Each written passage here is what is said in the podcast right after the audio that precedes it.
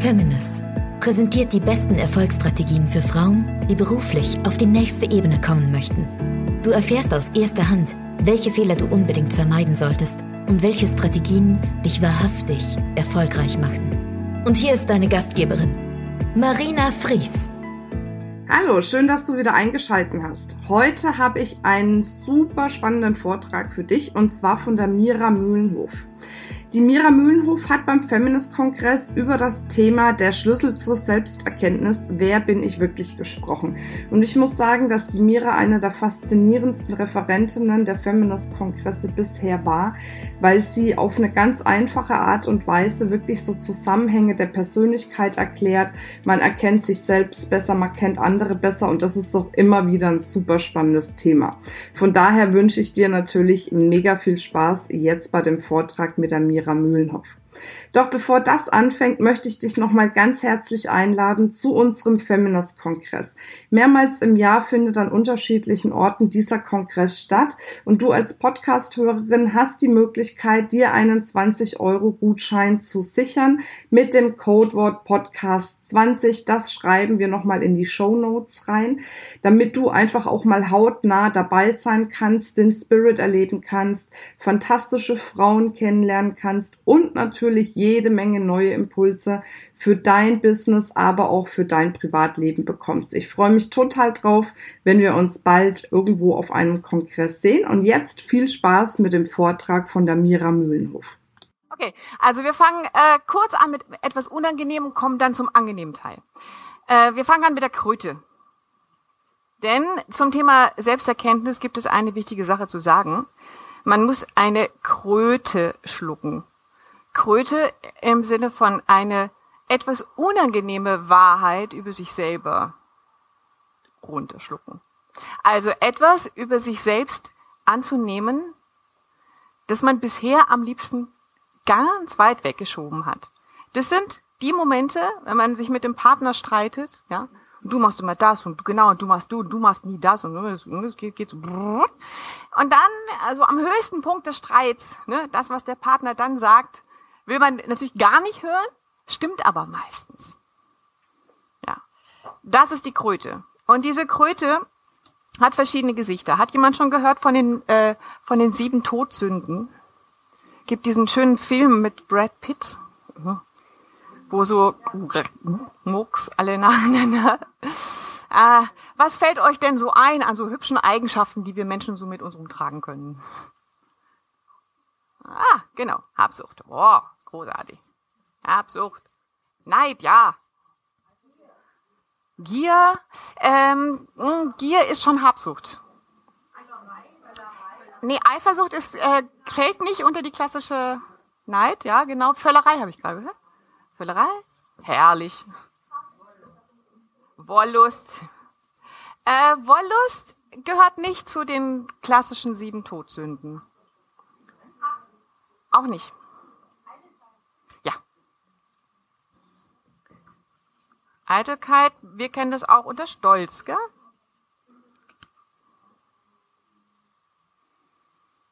Ah, eins, zwei, drei, vier, fünf.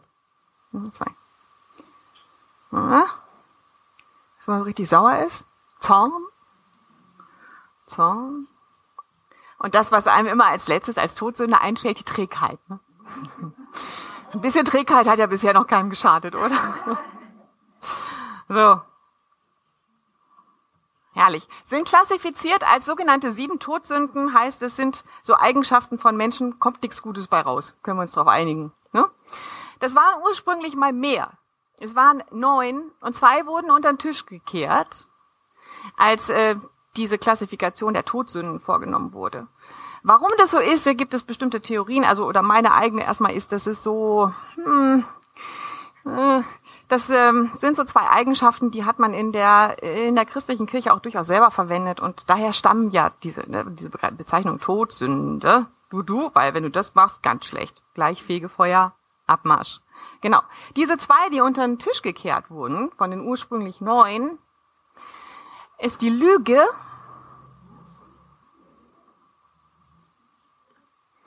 Na klar, das war ja nicht alles so, was die so nach draußen gezeigt haben, das was so wirklich war. Und die Furcht. Nein, die Furcht. So, und diese neun menschlichen Eigenschaften, die hießen bei den alten Griechen nicht Todsünden, weil das Wort Sünde kannten die gar nicht, sondern Leidenschaften. Klingt so ein bisschen positiver, oder? Leidenschaften sind aber trotzdem Eigenschaften, die Leidenschaften. So, da kommt es her. So, und ihr dürft euch jetzt mal eine aussuchen.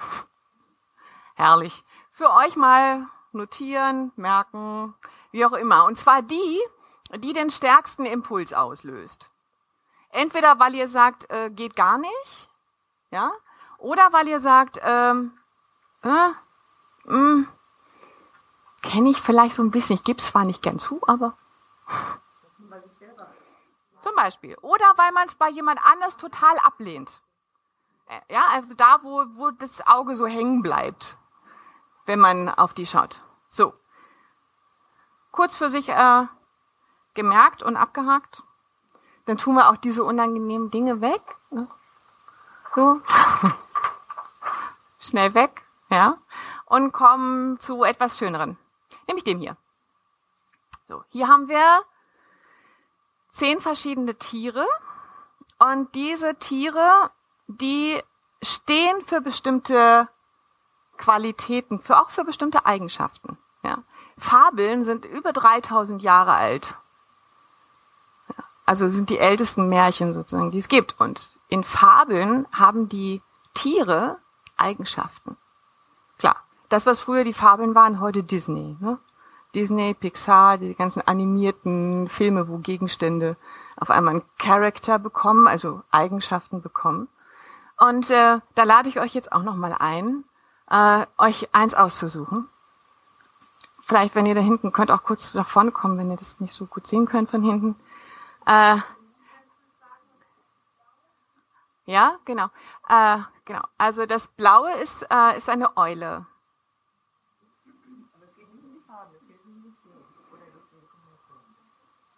Das, was anspricht. Das ist natürlich die Kombination. Natürlich ist es die Kombination. Auch der stärkste Impuls. Genauso wie eben, wie bei den Leidenschaften, da wo euer Auge so hängen bleibt und wo er sagt, wow, das. Das ist es. Also die Eule, hier, das ist ein, das ist ein, ein Haschpapi, diese, diese, diese Haschpapi-Hunde mit diesen ganz langen Ohren, die treten immer auf die Ohren. Die, die sind so, ne, die, ne. Genau, ein Hund, der mit diesen kurzen Beinchen und den langen Schlappohren. Ja, die Haschpapis. Genau. Das Reh, der Panther, der Pfau. Und das ist ja ein kleiner Terrier, ne? Wenn man den am Hosenbein hat, dann kriegt man den nicht mehr weg.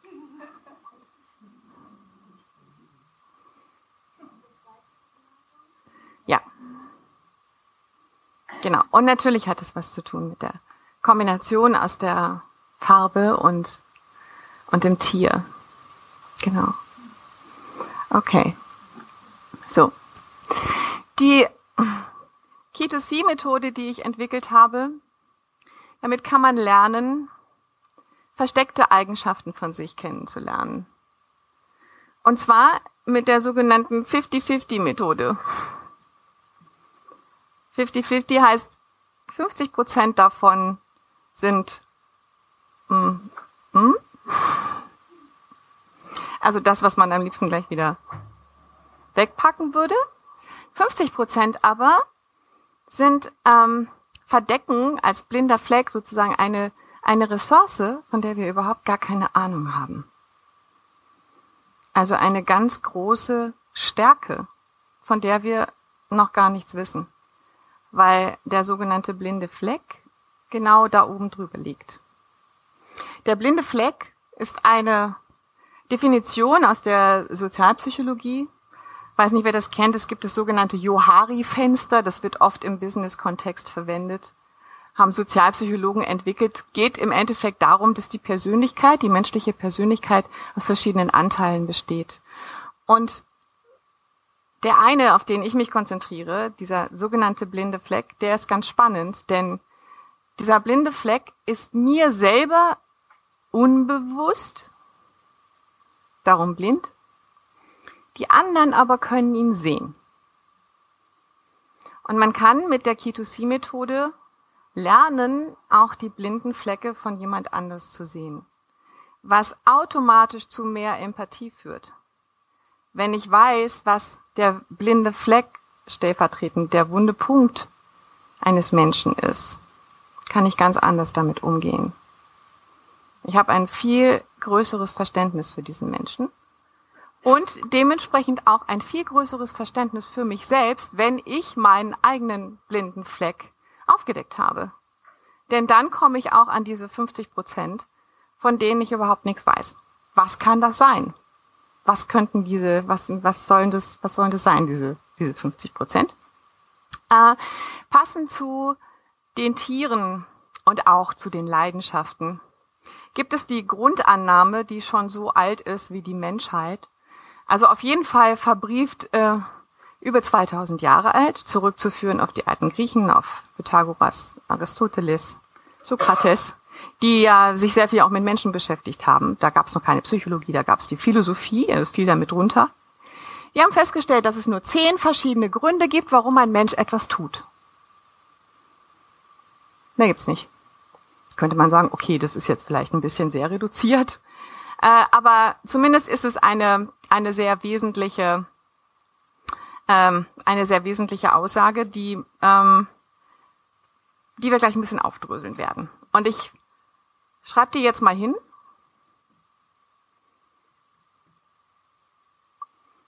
Perfektion. Liebe. Vielleicht sollte ich die dicke Seite nehmen hier zum Schreiben. Erfolg. Jetzt mache ich hier mal einen kurzen Zwischenstopp. Kann man damit was anfangen?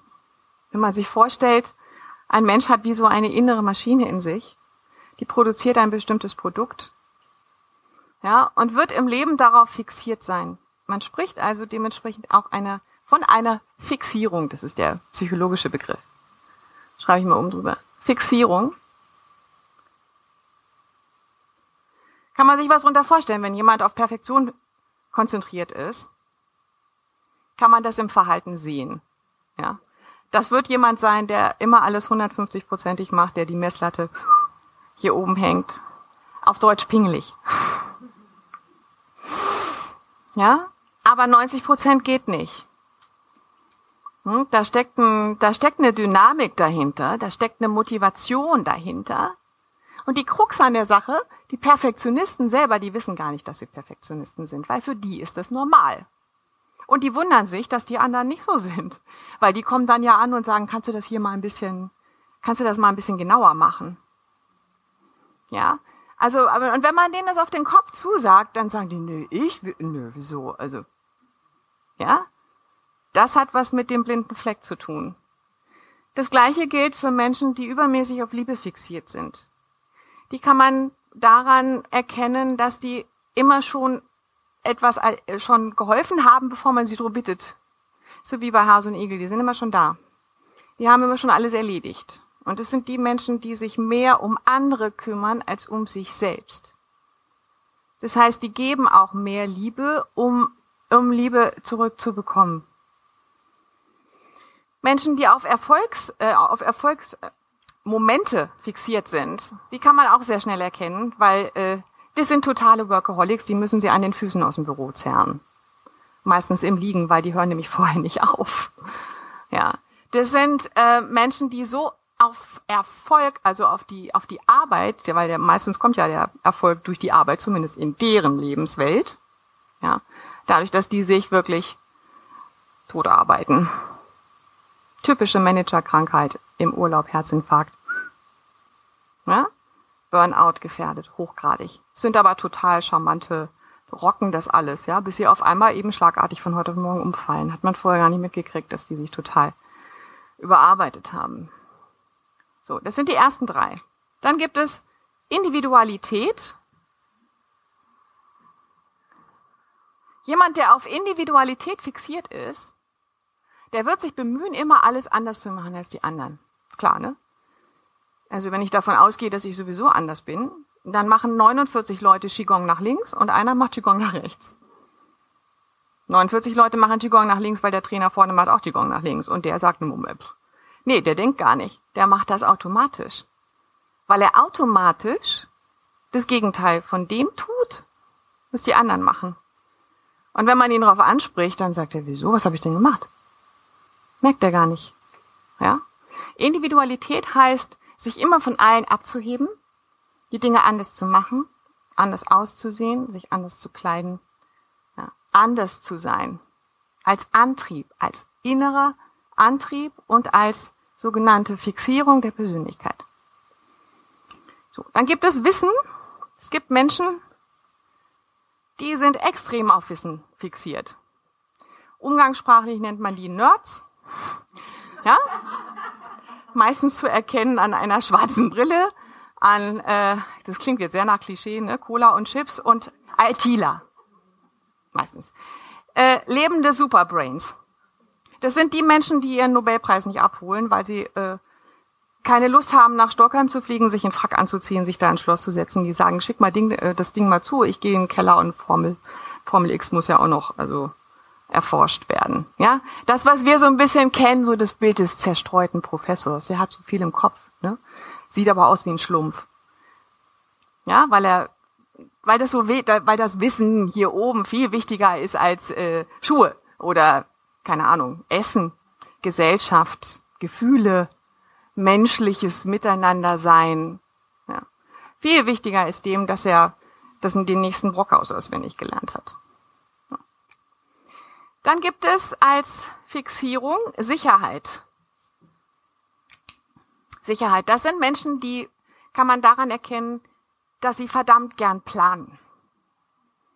Menschen, die zwei Wochen vorm Urlaub ihren Koffer gepackt haben und meinen, dann haben sie nichts vergessen, stimmt ja meistens nicht.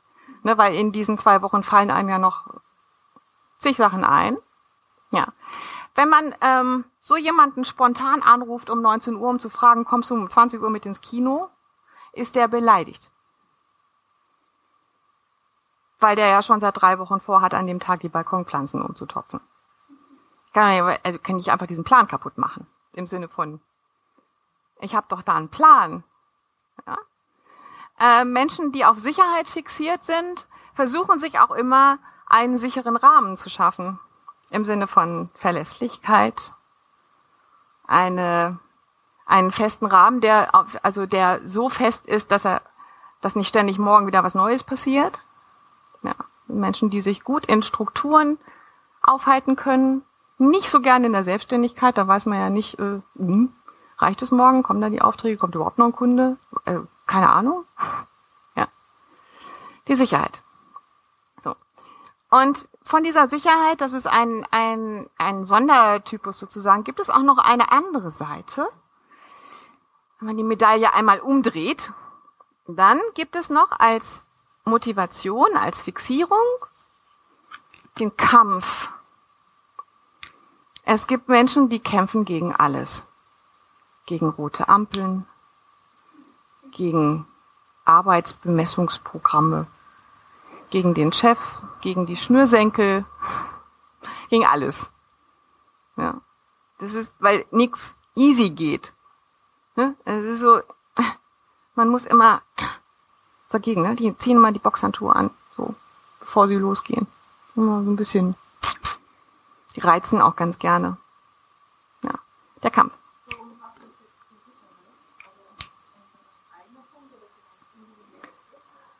Aha. Das passt zur Sicherheit, weil, ähm, weil es äh, trotzdem eine gemeinsame Leidenschaft hat. Komme ich gleich dazu. Ich glaube, es macht es ein bisschen klar. Genau. Dann gibt es als Motivation Spaß. Das ist das, was wir alle, äh, klar, gerne haben wollen. Aber es gibt Menschen, die sind mehr auf Spaß fixiert als andere. Erkennt man daran, dass die immer gute Laune haben. Also, wie geht's dir? Ah, super. Ja. Egal ob Montagmorgen, Mittwochmorgen, Freitagmorgen, egal was so los ist. Ja, das sind Menschen, die haben nicht das Glas halb voll, sondern das schäumt immer über. Warum? Prosecco reingeschüttet. Ganz einfaches Prinzip. Ja. Und die sind, die wissen, wo es den Nektar gibt. Heißt, die sind selber in der Lage, sich ihr Leben so angenehm wie möglich zu gestalten. Und wenn das auf der Arbeit nicht klappt, dann aber auf jeden Fall nach Feierabend. Ja, also nach der Arbeit erst zum Sport, dann ins Kino, dann in die Bar, dann tanzen, schlafen wird überbewertet, kann ich, wenn ich tot bin. Hm? Dann gibt es die Fixierung Macht. Wie könnte das aussehen? Macht heißt natürlich, wo ich bin, ist oben. Klar. Genau, ich chefe und äh, alles hört auf mein Kommando. Und wehe, mir pieselt hier einer ins Bein. Mhm. Dann gibt's Tote. Das sind Menschen, die werden oft verwechselt. Ganz interessant, weil natürlich zeigt sich diese innere Motivation, schreibe ich ja gerade, im Verhalten. Die werden sehr oft verwechselt, Kampf und Macht. Der Unterschied zwischen den beiden ist, insbesondere im sichtbaren alltäglichen Verhalten, der, der die Macht hat, der kämpft nicht. Der muss ja nicht mehr kämpfen. Also wenn der, der König sitzt auf dem Thron, Punkt. so. Und dann könnt ihr mal zusehen. Ja. Der andere, der will dahin. So. Und darum kämpft er. Ja.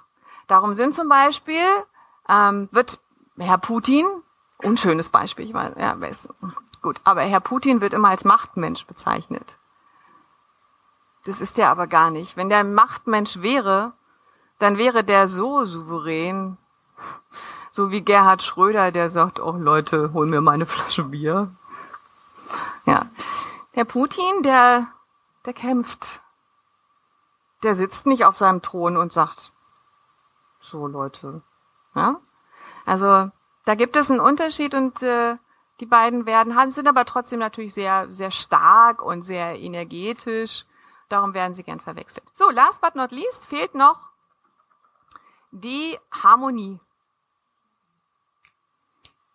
Menschen, die auf Harmonie fixiert sind, mit denen kann man verdammt schlecht streiten. Warum? Weil die schon aus der Tür sind, bevor man mit denen richtig streiten kann. Die sind so wie Fische. Die sind schon weg. Und zwar mit der Argumentation, ach nee, lass mal, habe ich gar keinen. Die wollen das gar nicht, das ist viel zu anstrengend. Ja, die wollen, die wollen gar nicht, die wollen lieber alles gut. Ja, alles gut. Das ist, ist ja in Ordnung. So ausgleichend. Ne? Es sind so Menschen, die legen so auf alles so eine ganz weiche, warme Decke drüber. So. Fehlt noch einer? Nee, nee, es fehlt, fehlt ihm keiner. Das sind, wenn man sie zusammenzählt, sind es zehn. Haben wir dich neugierig gemacht auf den Feminist-Kongress? Dann schau doch gleich auf www.feminist.de slash Kongress, wo unsere nächsten Kongresse stattfinden. Zusätzlich hast du die Möglichkeit, dir als Podcast-Hörerin noch einen 20 Euro Gutschein zu sichern. Wie das funktioniert, schreiben wir dir jetzt in die Show Notes. Ich würde mich freuen, dich bald irgendwo auf einem unserer zahlreichen Kongresse live zu treffen. Bis dann, deine Marina.